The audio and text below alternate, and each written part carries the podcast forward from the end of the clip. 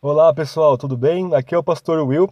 Eu sou pastor da Igreja Batista Reformada de Indatuba do Estado de São Paulo e é um grande prazer ter você aqui no nosso podcast. Esse sermão chegará até você com o apoio de nossa igreja local e vale ressaltar também que as nossas pregações são expositivas, ou seja, nós pregamos verso por verso passagem por passagem de livros inteiros da palavra de Deus, porque nós cremos que essa é a melhor forma de comunicar a verdade de Deus para o seu povo.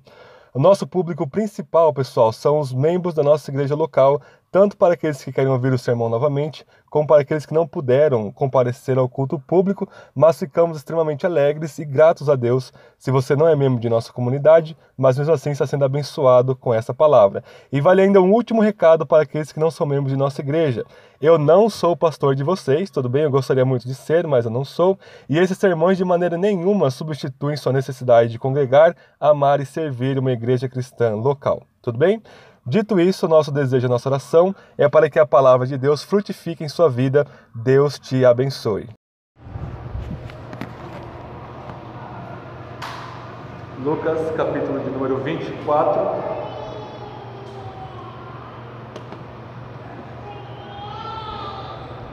Irmãos, esse é o penúltimo sermão do Evangelho de Lucas, é a penúltima passagem. É a passagem, uma das passagens mais importantes sobre o encontro de Jesus pós-ressurreição com seus discípulos.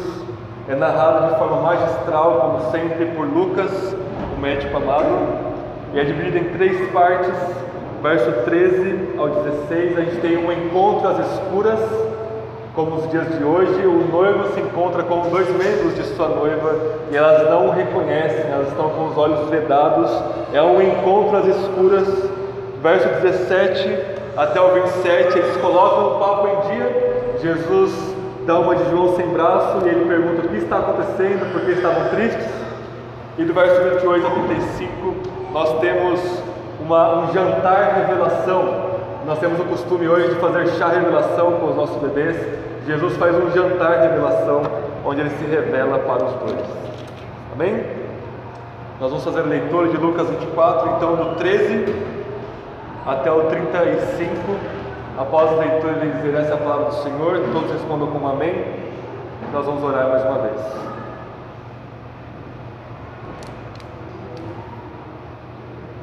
Todos acharam? Lucas capítulo 24, verso 13. Nesse mesmo dia, dois deles seguiam para um povoado chamado Emaús distante de Jerusalém 60 estádios ou 11 quilômetros. E iam comentando tudo o que havia acontecido. E enquanto comentavam e discutiam, o próprio Jesus se aproximou e começou a acompanhá-los. Mas os olhos deles estavam como que fechados, de modo que não reconheceram. Então ele lhes perguntou: Do que estás falando pelo caminho? Eles então pararam, tristes. E um deles, chamado Cleopas, respondeu: És tu o único visitante em Jerusalém que não soube das coisas que lhe aconteceram nesses últimos dias? E ele perguntou: Quais?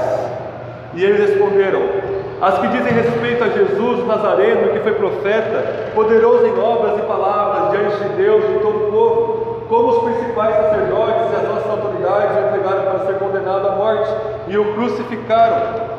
Nós esperávamos que fosse ele que traria a redenção a Israel. E além disso, já faz três dias que essas coisas aconteceram. Também é verdade que algumas mulheres do nosso meio nos encheram de espanto, pois foram de madrugada ao sepulcro dele e, não achando o corpo, voltaram, afirmando ter tido uma visão de anjos que diziam que ele está vivo.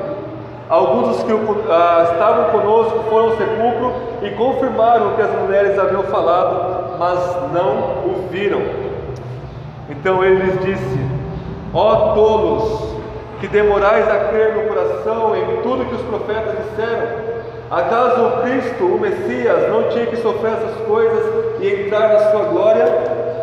E começando por Moisés e todos os profetas, explicou-lhes o que constava a seu respeito em todas as Escrituras. E quando se aproximaram do povoado para onde se dirigiam, Jesus fez com que ia seguir adiante. Eles, porém, insistiram: Fique conosco, pois já é tarde e o dia está terminando. Então entrou para ficar com eles. Estando eles com eles à mesa, Jesus pegou o pão e o abençoou, e partindo o distribuía. Então os olhos deles foram abertos e o reconheceram, e ele desapareceu de diante deles. E disseram uns aos outros: Acaso nosso coração não ardia pelo caminho, quando ele nos falava e nos abria as Escrituras? E na mesma hora levantaram-se e voltaram para Jerusalém, e encontraram reunidos os onze e os que estavam com eles. Os pais diziam: É verdade, o Senhor ressuscitou e apareceu a Simão. Então os dois contaram o que havia acontecido no caminho e como reconheceram no partir do pão. Essa é a palavra do Senhor. Amém? Vamos orar mais uma vez, irmãos? Senhor Deus bendito, como nós lemos e cantamos na liturgia do culto desta manhã, nós não temos nada em nós mesmos, nós somos espiritualmente cegos, nós não podemos reconhecer o mínimo detalhe do Senhor, quanto menos colocar nossa fé em Ti por nós mesmos, para que sejamos salvos. Mas nós te louvamos porque a obra da nossa salvação pertence do início, do meio e do fim ao Senhor. É o Teu Espírito que aplica a obra de Jesus em nós, é o Teu Espírito que abre os nossos olhos cegos, fechados e obstruídos pelo pecado e pelas trevas para que possamos contemplar a Sua luz. Nós pedimos que o Senhor faça exatamente isso neste momento, ó Deus Espírito, onde o Espírito do Senhor está, aí a liberdade, a liberdade de nossos pecados, de nossa cegueira, de nosso cativeiro espiritual, que o Senhor quebre nossas algemas, destrua o nosso cativeiro muito pior do que o babilônico, nosso cativeiro ao pecado, nós venhamos a contemplar a glória de Jesus, Sua grandeza, Sua beleza, a Sua pessoa e obra bendita que nos traz redenção. Que o Senhor nos ensine através desta passagem em Lucas, para a Sua glória, nós pedimos, em nome de Jesus. Amém e amém. Irmãos, que gloriosa passagem está diante de nós. Jesus se encontra com esses dois discípulos no caminho de Emaús, uma cidade, um povoado muito pequeno e muito próximo de Jerusalém. Vocês se lembram que nós estamos aqui no período da Páscoa, então todos os judeus espalhados ali por todo o Império Romano, eles peregrinavam todos os anos para ir até Jerusalém, fazer os seus sacrifícios no templo, e então comemorarem a Páscoa juntos. Esse era o mandamento do Antigo Testamento. Passou-se a Páscoa na sexta-feira, eles ficaram ali dois dias, é domingo, no primeiro dia da semana. Reparem que no verso 13, Lucas nos diz que aconteceu no mesmo dia, ou seja, era domingo ainda pela manhã.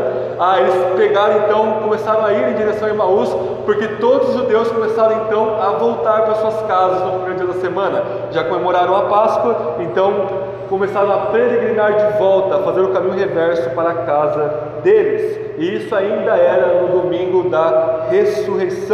E nós vemos duas coisas aqui do verso 3 ao 16. Primeiramente, reparem os verbos que comunicam para nós um movimento. Vejam o verso 13. Nesse mesmo dia, dois deles faziam o quê? Seguiam para um povoado de, uh, chamado Emaús, distante de Jerusalém, 11 quilômetros ou 60 estádios. Verso 14: E iam comentando tudo o que havia acontecido e toda essa passagem do caminho de Emaús, Lucas ele traz vários verbos que nos comunicam movimento, que nos comunica ação, que nos comunica uma peregrinação, porque é exatamente isso o que eles estavam fazendo. Eles estavam indo, primeiro eles foram até Jerusalém comemorar a Páscoa, e agora eles estão fazendo um movimento reverso, eles estão voltando de Jerusalém para suas casas, no caso os dois aqui talvez morassem já em Emaús, muito próximo de Jerusalém. E reparem que Lucas repete várias e várias vezes. Eles estavam indo, enquanto eles estavam caminhando, Jesus apareceu no meio deles para falar. Jesus, no final, ele estava fazendo como que ia adiante. Eles então chamaram Jesus para comer com eles. Então Jesus desaparece e a fim dessa narrativa diz que eles voltam então para Jerusalém. Toda essa passagem comunica para nós esse movimento de ida e de volta dos discípulos Cleopas e o outro anônimo para nós. E é muito importante isso, irmãos, porque todo o Evangelho de Lucas concentra-se em uma só coisa: Jesus indo até Jerusalém para morrer. A partir do capítulo 9, ele olha para Jerusalém fixamente e então Lucas passa todo o seu evangelho contando a trajetória de Jesus até Jerusalém, contando a sua viagem, a sua peregrinação. Os pais da igreja, quando pregavam Lucas capítulo 24 no caminho de Amaús, intitulavam os sermões assim: Jesus peregrinos, o Jesus que peregrina, o Jesus que vai, o Jesus que está caminhando até Jerusalém. E o que acontece no livro de Atos, o segundo volume de Lucas? Vocês vão testemunhar sobre mim, Jesus dizendo à sua igreja, em Jerusalém, Judéia e Samaria, até os confins do mundo.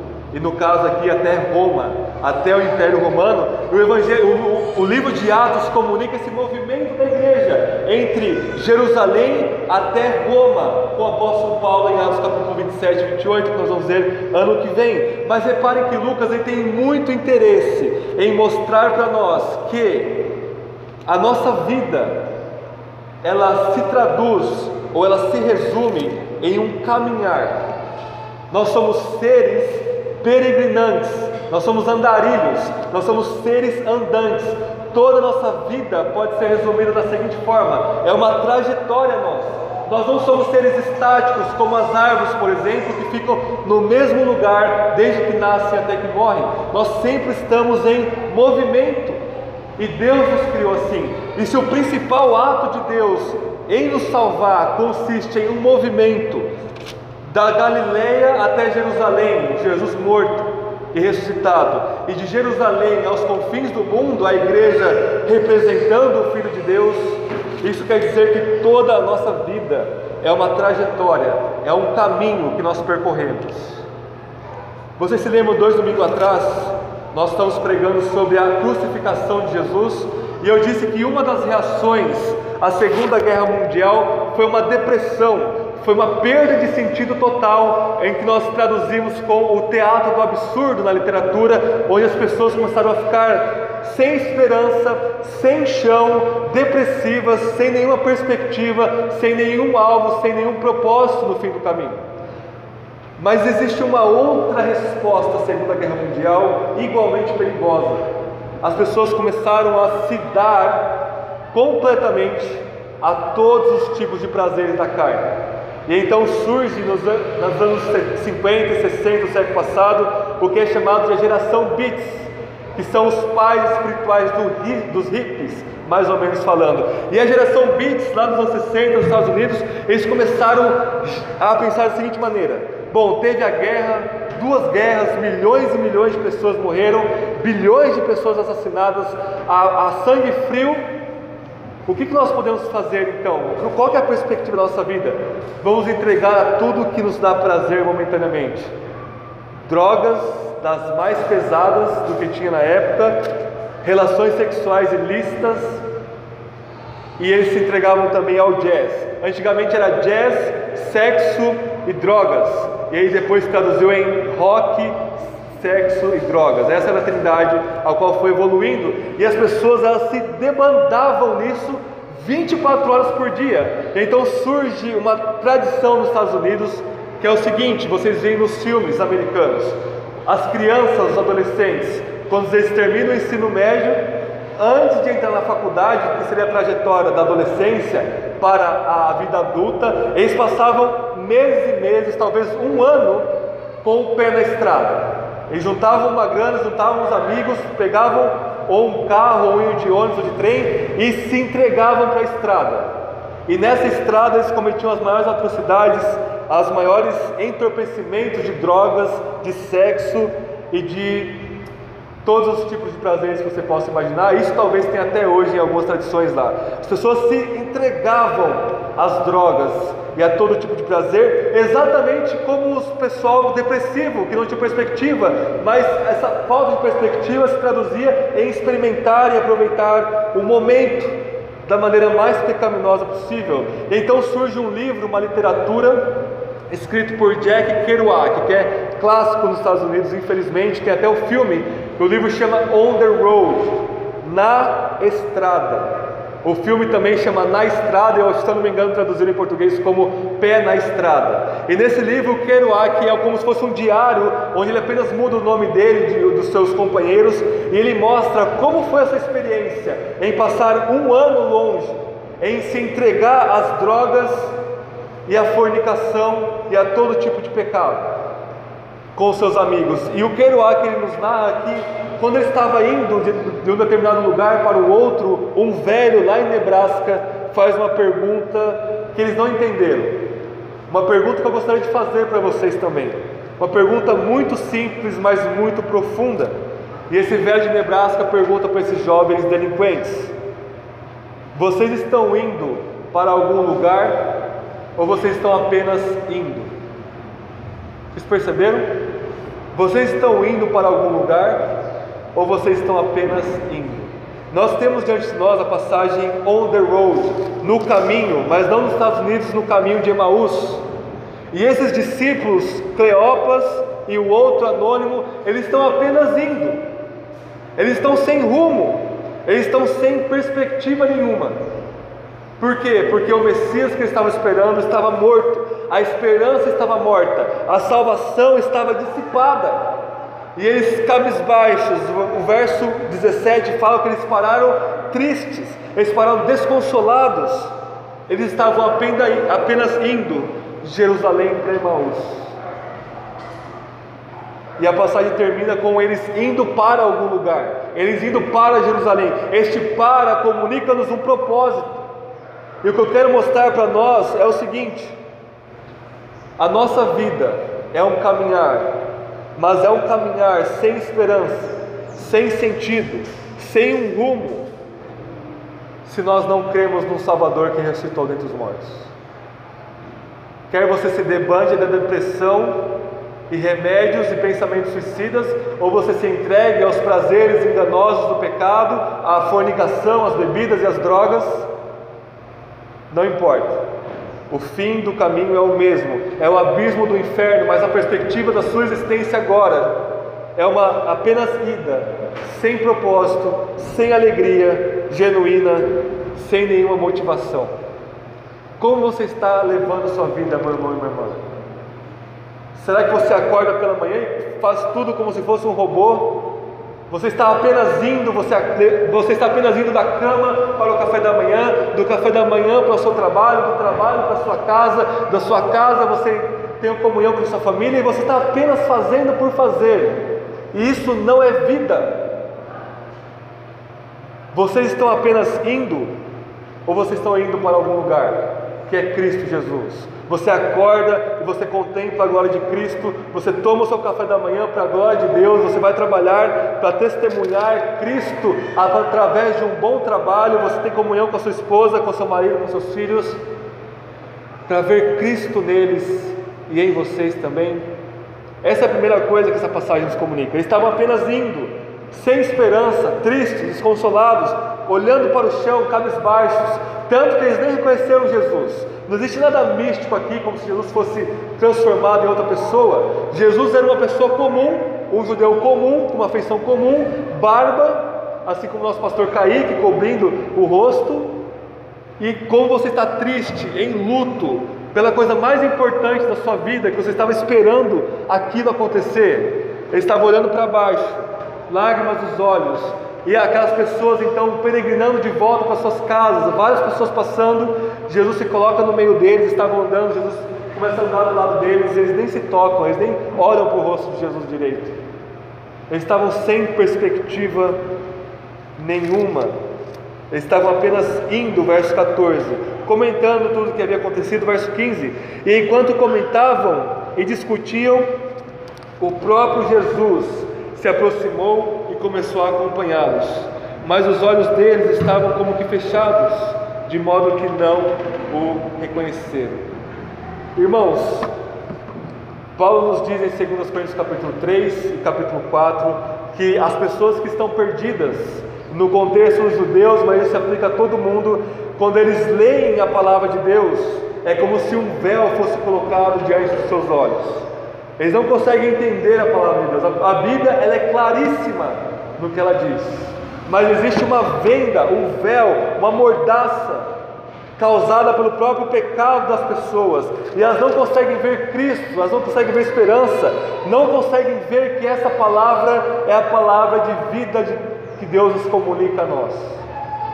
E ele vai dizer o seguinte no capítulo 4 de 2 Coríntios: Se o meu evangelho está encoberto, ele está encoberto para os que se perdem, porque o Deus desse século, o diabo, cegou-lhes o entendimento para que eles não contemplem a glória de Deus na face de Cristo. no meu evangelho. Mas vós não sois assim, vocês contemplam a luz da glória de Cristo nas Escrituras e em todas as coisas.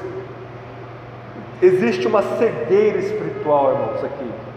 O nosso pecado, por causa da idolatria do nosso coração, onde adoram ídolos que são cegos, causa-nos essa conformidade com os ídolos e nós somos espiritualmente cegos por natureza.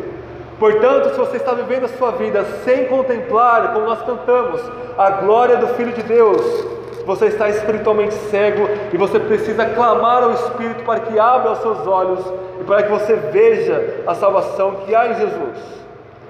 Mas nós temos aqui não são duas pessoas perdidas, nós temos dois cristãos, dois discípulos genuínos, duas pessoas convertidas. E é óbvio que os discípulos estavam vivendo um momento único que só eles viveram. Que momento?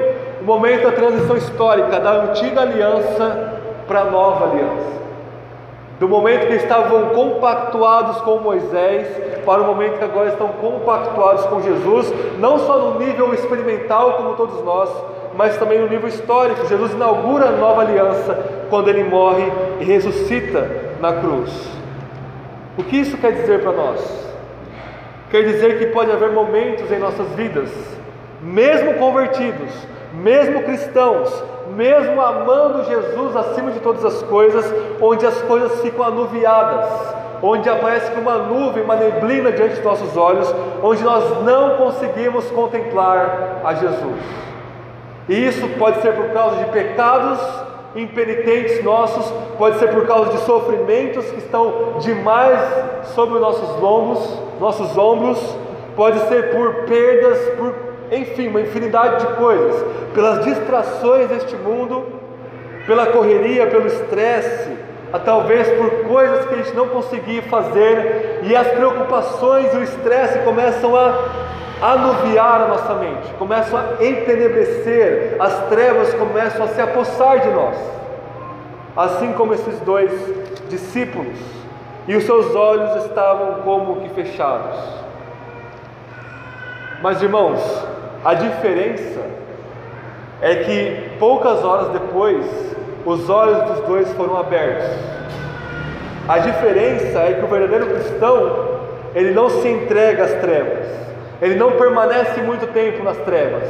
Talvez você esteja há um ano, há dois anos, há dez anos nessas trevas, mas em algum momento Deus vai te despertar. E você tem que buscar isso como se fosse a única coisa que importa, pois é a coisa mais importante da sua vida. Ter os olhos abertos para contemplar as maravilhas do nosso Redentor, do nosso Senhor. Os seus olhos, verso 16, estavam como que fechados, e o mais importante, o mais terrível, não reconheceram a Jesus. Então, nesse encontro às cegas, nós aprendemos que a vida é um caminho. Você pode estar caminhando sem propósito para o abismo, ou você pode estar caminhando com propósito com Jesus. E os seus olhos precisam ser abertos para que você então olhe a luz do seu caminho, que é Jesus, senão a sua cegueira vai te demandar para caminhos tortuosos e o fim disso é a perdição eterna. Em segundo lugar, maravilhosa essa passagem, verso 17 até o 27. Verso 17 diz assim: Então ele lhes perguntou: Do que estás falando pelo caminho? Não é interessante que um ser onisciente, o Deus Filho, que sabe todas as coisas, pergunta essas coisas? Ele não está sendo hipócrita, ele não está sendo mentiroso, ele não está omitindo nada. Deus sempre faz isso. Jesus, no jardim do Éden, quando o primeiro homem e a mulher pecaram, Adão e Eva, ele pergunta, quer seja Jesus, Pai ou Espírito, enfim, Deus triuno pergunta: Onde estás? Ele não está pedindo para Adão informar a onisciência, porque Deus sabia onde Adão estava. Por que, que Deus faz isso? Porque em sua onisciência Ele quer fazer com que nós, seres responsáveis, venhamos a colocar para fora coisas que estão ocultas em nossa alma, para que nós, ao ouvirmos isso na nossa própria boca, possamos cair em si, assim como o filho pródigo aqui no Evangelho de Lucas, capítulo 15. Jesus quer que eles venham a entender o que está acontecendo, então ele pergunta: do que vocês estão comentando pelo caminho? Qual é o assunto? Qual é o papo? Então Jesus quer colocar o papo em dia com esses dois discípulos. E um deles, chamado Cleopas, respondeu. E aqui, irmãos, o Eusébio de Cesareia, que escreveu a história da igreja lá no século 4 e 5, ele fala que a tradição ah, identifica Cleopas como o tio de Jesus, irmão de José. Okay? Então José como o pai assim, terreno de Jesus, né, o pai, digamos assim, o padrasto de Jesus, ele tinha um irmão chamado Cleopas, que depois se converteu a Jesus, obviamente é um discípulo, e se tornou um líder da igreja primitiva. Nós não sabemos quem é Cleopas ao certo, mas sempre que Lucas coloca o nome de alguém, assim como a gente viu lá o Simão Sirineu carregando a cruz de Jesus, muito provavelmente eram líderes da igreja primitiva e que era conhecido de todos. E Teófilo, ao ler o Evangelho de Lucas, ele saberia quem eram as testemunhas oculares que ainda estavam vivos. Mas enfim, isso não importa muito. E um deles, chamado Cleopas, verso 18, respondeu: És tu o único visitante em Jerusalém que não soube das coisas que ali aconteceram nesses últimos dias? Ou seja, ele está falando que Jesus é ignorante Jesus é avoado, está no mundo da lua, é a única pessoa naquele lugar que não sabia a tragédia que havia acontecido ali. Jesus, com muita paciência, talvez com muito bom humor naquela hora, verso 19, ele perguntou: Quais? Jesus queria que eles falassem, e eles responderam ainda no verso 19: as que dizem respeito a Jesus, o Nazareno, que foi profeta, poderoso em obras e palavras diante de Deus e de todo o povo, como os principais sacerdotes e a nossa autoridade entregaram para ser condenado à morte e o crucificaram. O que que fez aqui? Ele pregou o Evangelho para Jesus. A passagem que está diante de nós ela é cheia de ironia, irmãos. Ela é cheia de, de há contrapontos aqui, ela é cheia de reviravoltas inusitadas, e uma delas está aqui. Eles estavam pregando o Evangelho para aquele que é o Evangelho, Jesus. Vejam o absurdo que está diante de nós. Como nós podemos ser tão tolos ao ponto, às vezes, de sermos até piores do que Cleopas e o outro discípulo que estava seguindo. Mas reparem que o evangelho que está sendo pregado aqui não é evangelho, o Evangelho significa boas notícias, e eles estavam dando as piores notícias que eles tinham recebido na vida deles. Ou seja, é um Evangelho parcial, é um Evangelho pela metade, porque não tem a ressurreição de Jesus. É por isso que eu insisto com vocês que o Evangelho tem que ser mencionado a ressurreição de Jesus, senão não é Evangelho. É as piores notícias Jesus ter morrido e não ressuscitado dentre os mortos. E não é somente imparcial nesse sentido, mas reparem comigo, verso 19: As que dizem respeito a Jesus, o Nazareno, que foi profeta. E eu pergunto a vocês: Jesus foi profeta? Sim. Jesus foi o profeta, o maior dos profetas? Sim. O Evangelho de Lucas nós vimos nesses dois anos. É, Jesus é comparado com Moisés, Jesus é comparado com Elias e Eliseu, Jesus é comparado com Jeremias, o profeta que chora pelo povo de Deus. Jesus é o profeta. Todos os profetas, aliás, apontavam para esse profeta final, que é Jesus, mas Jesus não é somente um profeta. Identificar Jesus como profeta, como muitos teólogos fizeram no século passado, é uma meia-verdade que se torna uma mentira mortal. Jesus é profeta, sumo sacerdote, Rei dos Reis, o Messias, o nosso Salvador, o Deus encarnado, etc, etc. Portanto, não basta você conhecer apenas algumas coisas sobre Jesus e errar em outras coisas. Você está condenado da mesma forma.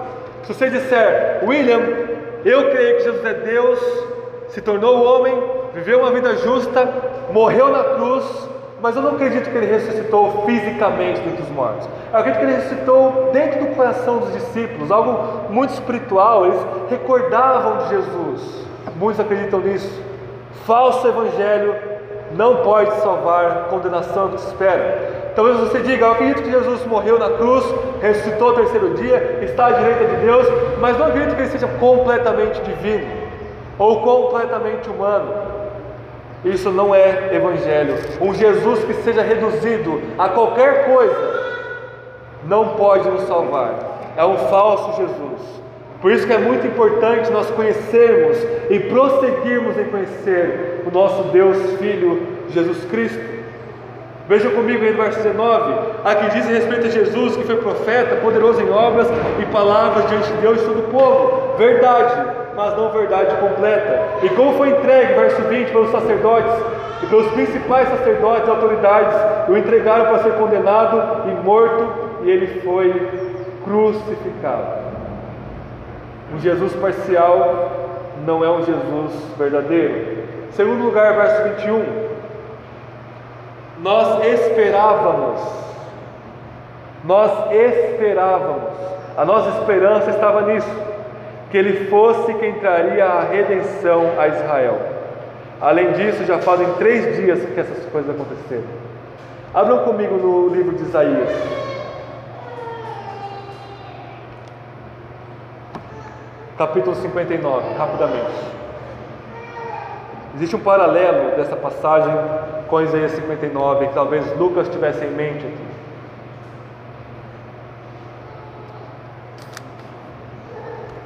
Nós vamos ver três versículos apenas de Isaías 59. Versículo 10. Todos acharam? Diz assim: O povo de Deus falando aqui, irmãos, apalpamos as paredes como cegos andamos apalpando como os que não têm visão, tropeçamos ao meio-dia como no crepúsculo e somos considerados mortos entre os vivos. Mesma situação de Cleópas e do outro discípulo, estavam cegos. Verso 16. Falando que Deus olha para o seu povo e não vê ninguém justo, ninguém que o acompanhe. Verso 16. Então Deus diz o seguinte: Ele viu que não havia ninguém e admirou-se de que ninguém intercedesse. Por isso, o seu próprio braço lhe trouxe salvação e a sua própria justiça o susteve. Ele se vestiu de justiça como de uma couraça e pôs na cabeça o capacete da salvação e pôs sobre si as vestes de vingança e cobriu-se de zelo como um manto. Aqui o próprio Deus está falando que ninguém foi em sua salvação, mas que ele mesmo, pela sua própria justiça, teve que se salvar. Ninguém explica isso se vocês não tiverem em mente que Yahvé se tornou homem, morreu, está falando da ressurreição de Jesus aqui. Ou seja, ao Jesus morrer e ver que ninguém poderia livrar da morte, ele mesmo, pela sua própria justiça, pelo seu próprio braço, se levantou dentre os mortos. Então o verso 20 diz o seguinte: depois da ressurreição, e virá o redentor a Sião, e aos que se desviarem de transgressões de Jacó, diz o Senhor: Quanto a mim, esta aliança com eles, diz o Senhor: o meu espírito que está sobre ti e as minhas palavras que pus na tua boca não se desviarão da tua boca, nem da boca dos seus filhos, nem da boca dos filhos dos seus filhos, diz o Senhor, desde agora e para sempre. Amém. Voltem em Lucas 24. Então vejam o padrão de Isaías 59 Lucas 24. O povo de Deus está cego por causa dos seus pecados e por causa da sua falta de justiça. Deus se salva, Deus se ressuscita dentre os mortos. Jesus aparece então para eles. Qual é a consequência? O redentor que se salvou, que se ressuscitou dentre os mortos, aparece em Jerusalém para redimir o seu povo. Então eles dizem: Nós esperávamos isso.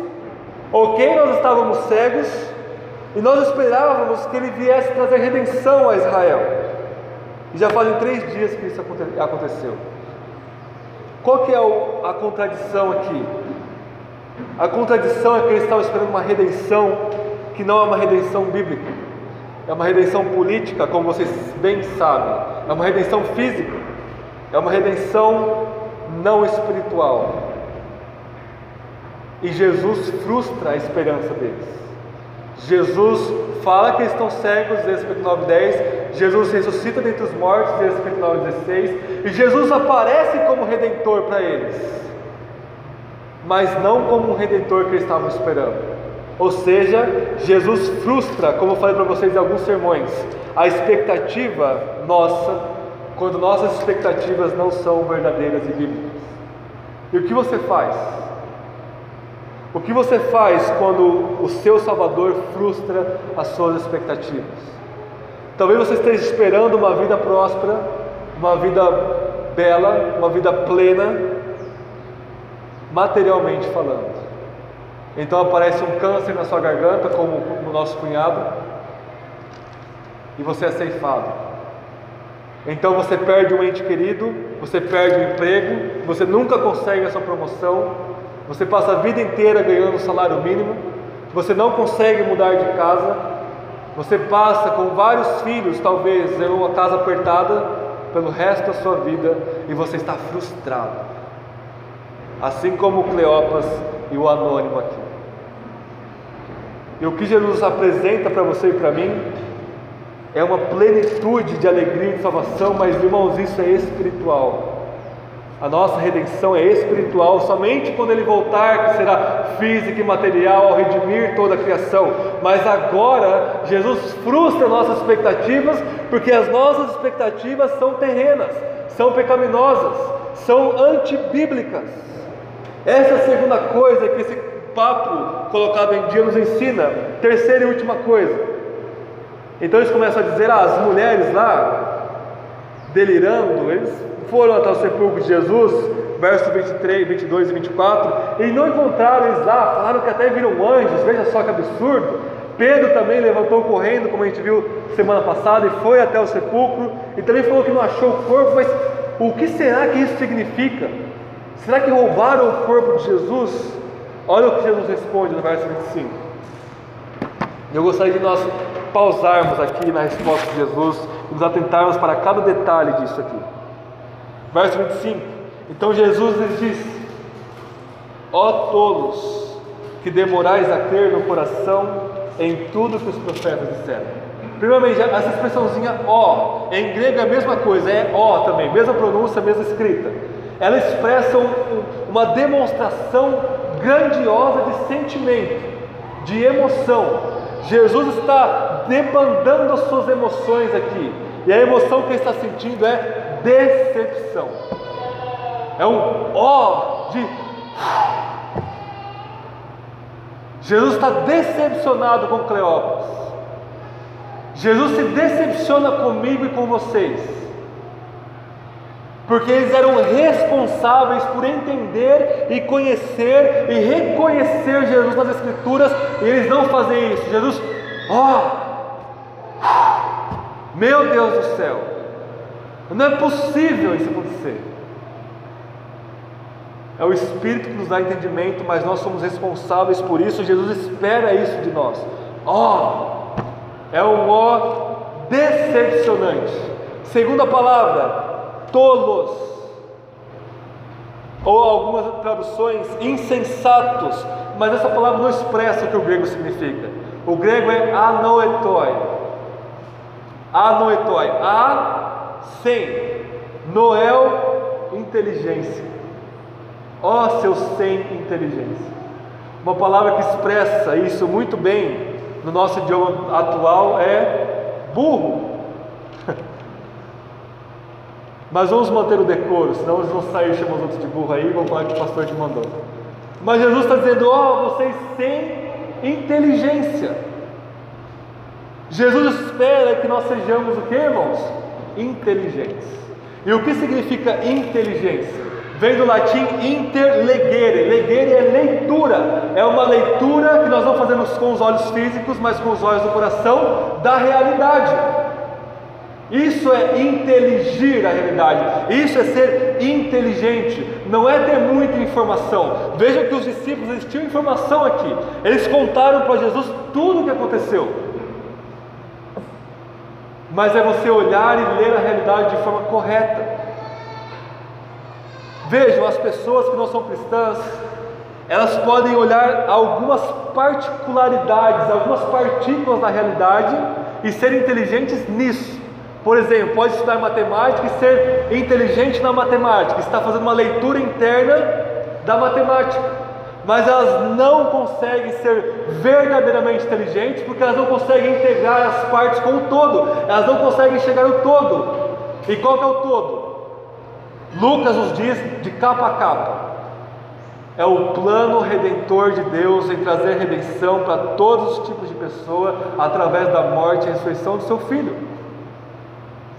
Se você sabe e crê e vive isso, você é inteligente, você está conseguindo ler a realidade, ler a história, ler a sua vida e a vida das outras pessoas, de acordo com esse guarda-chuva que engloba toda a história. Você é, irmãos e irmãs, uma pessoa inteligente. Esqueçam esse conceito de ser inteligente e ter muito conhecimento. Você pode ter todo o conhecimento de tudo e ser burro, conforme Jesus está dizendo aqui. E ser não inteligente, ser tolo. Jesus espera que todos os seus seguidores sejam inteligentes, e isso significa olhar para a realidade com os olhos de Jesus Cristo, com a mente de Cristo, com a perspectiva do Evangelho em mente. Continuando, ó tolos, que demorais a crer no coração em tudo que os profetas disseram. Ou seja, a verdadeira inteligência consiste numa fé dentro da nossa alma, o coração, o centro da nossa existência, em que olha para a palavra de Deus e crê nela. E não somente crê nela no nível da, do texto, mas crê que Jesus está em cada uma das páginas da Bíblia. Verso 27. E começando por Moisés e todos os profetas, todo o Antigo Testamento, explicou o que constava a seu respeito em todas as Escrituras. Em resumo dessa segunda parte, Jesus espera que nós conheçamos-no em todas as Escrituras. Jesus chega diante de você e diz: Explica-me sobre mim mesmo no livro de Isaías, no livro de Levítico, no livro de Abacuque, no livro de Sofonias. Como você me enxerga em cada um dos 66 livros da Bíblia? Isso não é para doutores em teologia, isso é para todos nós. Que esse seja o projeto da nossa vida, conhecer a Bíblia toda, o todo Cristo, todo abrangente que está em cada página. E ele começa por Moisés. E eu acredito que Jesus poderia ter citado Gênesis 1, 1. Gênesis 1, 1, 2 e 3. No princípio, Deus criou o céu da terra. Jesus estava lá no princípio.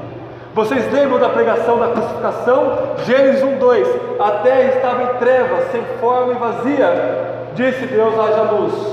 O que acontece na nova criação? Trevas na cruz, luz da ressurreição. Vocês enxergam isso? Não é alegoria, é tipologia, é sombras de Cristo. Cada página do Antigo Testamento aponta para Jesus Cristo, nosso Senhor.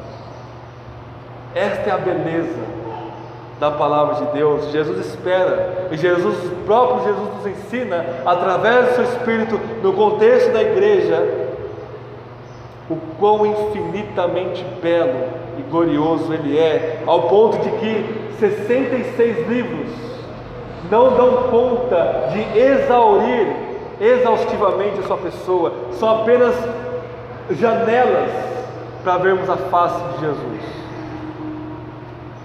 Se você não está lendo a Bíblia assim, ou se você não está lendo a Bíblia de nenhuma maneira, você está perdido em seus pecados, espiritualmente cego. Jesus diz: ó oh, tolos, ó oh, insensatos. Irmãos, não demorem a crer. Nós devemos a ser rápidos. Jesus espera que nós sejamos rápidos em crer. Ah, para hoje, a salvação é para agora. Vermos Jesus nas Escrituras em nossas vidas e nos salvar é para ontem, é para já. Não demorem, porque essa demora pode resultar em condenação. Para nós encerrarmos, última parte, nossa jantar revelação, por assim dizer, verso 28 a 35. Jesus então, ele, ah, quando se aproximaram do povoado, se dirigiam, Jesus fez com que ia seguir o caminho para ver se eles iam pedir para ele ficar. Eles porém insistiam, fique conosco, pois já é tarde e o dia já está terminando. Então entrou para ficar com eles.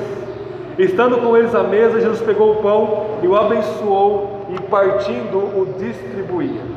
E aqui nos lembra duas passagens de Lucas: a multiplicação de pães e peixes, onde Jesus pega o pão, dá graças, abençoa e começa a repartir o pão e alimenta 5 mil pessoas. e também a Santa Ceia, que nós vimos alguns domingos atrás. Jesus pega, abençoa o pão e distribui o pão e o cálice. Entretanto, irmãos, essa passagem não está se referindo à ceia. Ainda que nós venhamos a encontrar com o Cristo ressurreto no pão e no cálice, essa passagem não se refere à ceia. Primeiramente, não tem o cálice. Em segundo, Cleopas e outros discípulos não estavam na última ceia, somente os onze e Judas estavam. E a partir de Agostinho até os dias de hoje, muitas pessoas veem isso aqui como algo eucarístico, falando sobre a ceia, mas não é. O que é o partir do pão? É comunhão. Na cultura judaica da época de Jesus, você sentar à mesa no chão com as pessoas é a maior demonstração de amizade, e partir o pão é a concretização dessa amizade, desse amor. E Jesus teve centenas de ceias com seus discípulos. Eles sabiam como Jesus pegava o pão e repartia, com todo amor, com todo cuidado, dando graças ao Pai, tendo vendo significado em comer esse pão. Eles reconhecem Jesus na comunhão. O que acontece em Atos? A igreja se reúne e tinham tudo em comum na doutrina e no partir do pão. Ou seja, nós encontramos o Cristo ressurreto na comunhão da igreja, quando nós metaforicamente partimos o pão, quando nós temos comunhão da igreja, nós não encontramos Cristo em nenhum outro lugar. No sermão passado, os anjos falam para as mulheres o seguinte: por que vocês procuram entre os mortos aquele que vive? Talvez nós estejamos procurando Jesus fora da igreja, e fora da igreja é o reino da morte. Somente na comunidade da ressurreição nós encontramos o Cristo ressurreto. Somente na palavra viva nós encontramos aquele que está vivo. Ou seja, quanto mais nós nos afastamos da igreja, mais nós nos afastamos de Cristo, mais nossos olhos vão fechando, mais nós não vamos reconhecendo Jesus e mais nós vamos caminhando para as trevas e para a perdição. Vocês veem?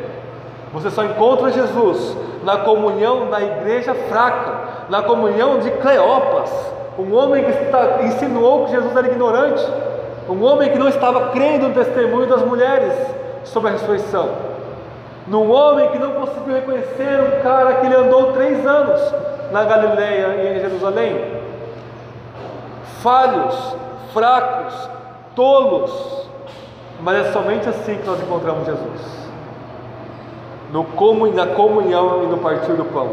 Verso 31. Então, então, os olhos deles foram abertos e o reconheceram. Ou seja, você só vai ver Jesus, você só vai ser salvo quando os seus olhos forem abertos, não por você, mas pelo Espírito de Deus. Então os olhos deles foram abertos e reconheceram, e ele desapareceu de diante deles. Esse é o poder do corpo ressurreto de Jesus. Verso 32: e disseram uns aos outros, belíssimo dito dos discípulos aqui, acaso nosso coração não ardia pelo caminho? Veja a palavra de novo, caminho, quando ele nos falava e nos abria as Escrituras, o verbo abrir aqui no grego é expor. Jesus pregava expositivamente, vejam só. Ele expôs todo o Antigo Testamento para eles. O seu coração arde, meu irmão e minha irmã, diante da palavra de Deus. Quando você está na sua casa lendo a Bíblia, você tem comunhão com Jesus ressurreto através do Espírito e a sua alma queima. Não num fogo ruim, mas em um fogo que te purifica dos seus pecados, que te dá, que aquece e acalenta a sua alma, que te coloca em comunhão viva com aquele que vive. Acaso o nosso coração não ardia pelo caminho? Então eles não estavam entendendo, eles não estavam ah, reconhecendo Jesus, mas ao passo Jesus dizia: Ó, Gênesis 3,15 diz, diz isso, Êxodo 3 diz o seguinte, Levítico 16 diz o seguinte: Vocês não estão vendo que o Messias precisava morrer primeiro para depois entrar na sua glória? Enquanto Jesus ia falando com paciência, falando, falando, o coração deles queimava, o coração deles ardia, o coração deles era ressuscitado, o coração deles tinha comunhão com o Espírito Divino. O Espírito que Paulo diz o seguinte: não apagueis o Espírito que habita em vós.